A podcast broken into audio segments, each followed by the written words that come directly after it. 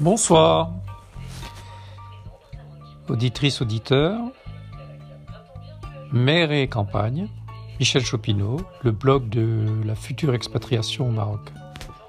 Pour vous dire que j'ai fait vite pour être euh, encore dans les temps et donc euh, communiquer avec vous aujourd'hui comme j'avais euh, promis de le faire tous les jours. Je m'étais un peu endormi, ce qui fait que bon, j'étais un peu pâteux, et donc euh, ben, je me suis réveillé en sursaut pour me dire, mais tiens, j'ai oublié, j'ai oublié, j'ai oublié de faire le podcast de la journée. Donc le podcast de la journée sera assez rapide. Hein. Euh, il sera surtout le reflet de quelques réflexions euh, eues à nouveau à lire Russell Bronson. Euh, je pensais après partir faire des courses chez Lidl et donc je me suis dit que ben, Lidl, curieusement, euh, euh, c'était un, mélange de, de, germanique et de maghrébin.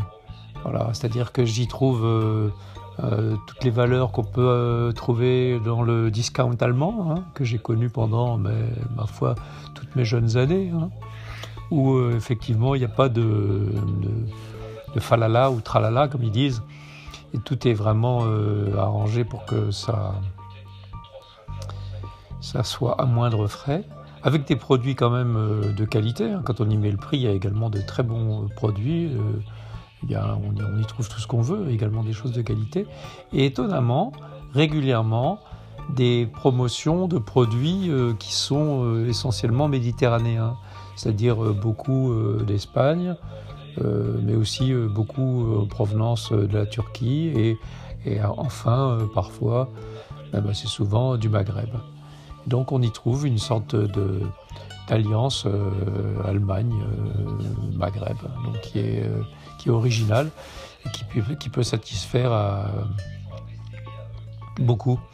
Euh, pour vous dire, si jamais vous étiez posé la question, euh, j'ai téléphoné à Lidl au service marketing et je leur ai demandé euh, euh, s'ils envisageaient ou pas de, créer, d'ouvrir des Lidl en Afrique du Nord. La réponse a été bah non, euh, ce n'est pas le cas encore et pour l'instant c'est pas dans les cartons.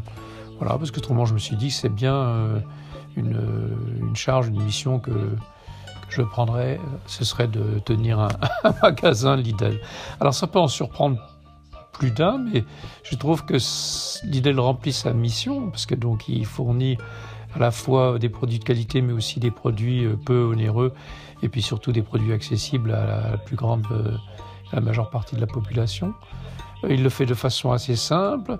Il le fait aussi avec beaucoup d'humour. Hein. Il y a toujours des jeux, des concours, des produits qui sont complètement gadgets, qui n'ont rien à voir avec l'alimentation, la, mais qui lui permettent de faire ce que Russell Bronson appelle euh, un order bump, c'est-à-dire une, une, une, nouvelle offre juste avant de, passer à la caisse, hein, histoire de, de, faire chauffer la carte bleue.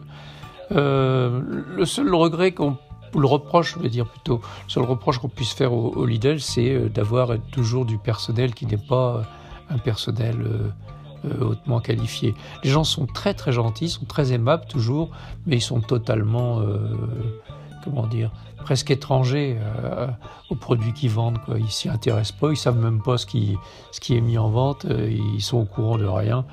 Et donc, à part remplir les rayons, euh, faire la caisse, à tour de rôle, hein, parce qu'ils ils exercent toujours à peu près toutes les fonctions qui sont possibles et imaginables dans le magasin.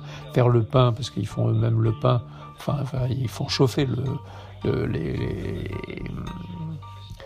les, petits pains qui leur sont apportés. Eh ben, ils sont pas très au fait de ce que c'est que l'alimentation, ni euh, le commerce euh, de proximité, ni même la surface, euh, pas la grande surface, mais la surface de moyenne importance, surface de vente de moyenne importance.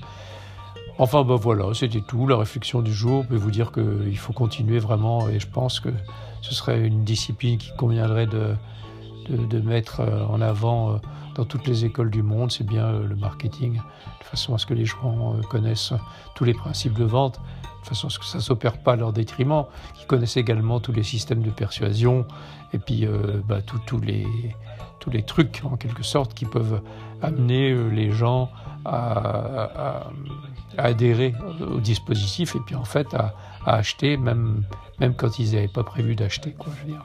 Séduits par les offres qui leur sont faites, ben, ils, achètent. Voilà, ben, écoutez, je vous dis à demain, je vous remercie, comme le veut la formule de, de ce podcast, encore, encore et encore, c'est sur encore. À demain, au revoir, merci. N'oubliez pas de poser des questions, d'envoyer des remarques, et à bientôt.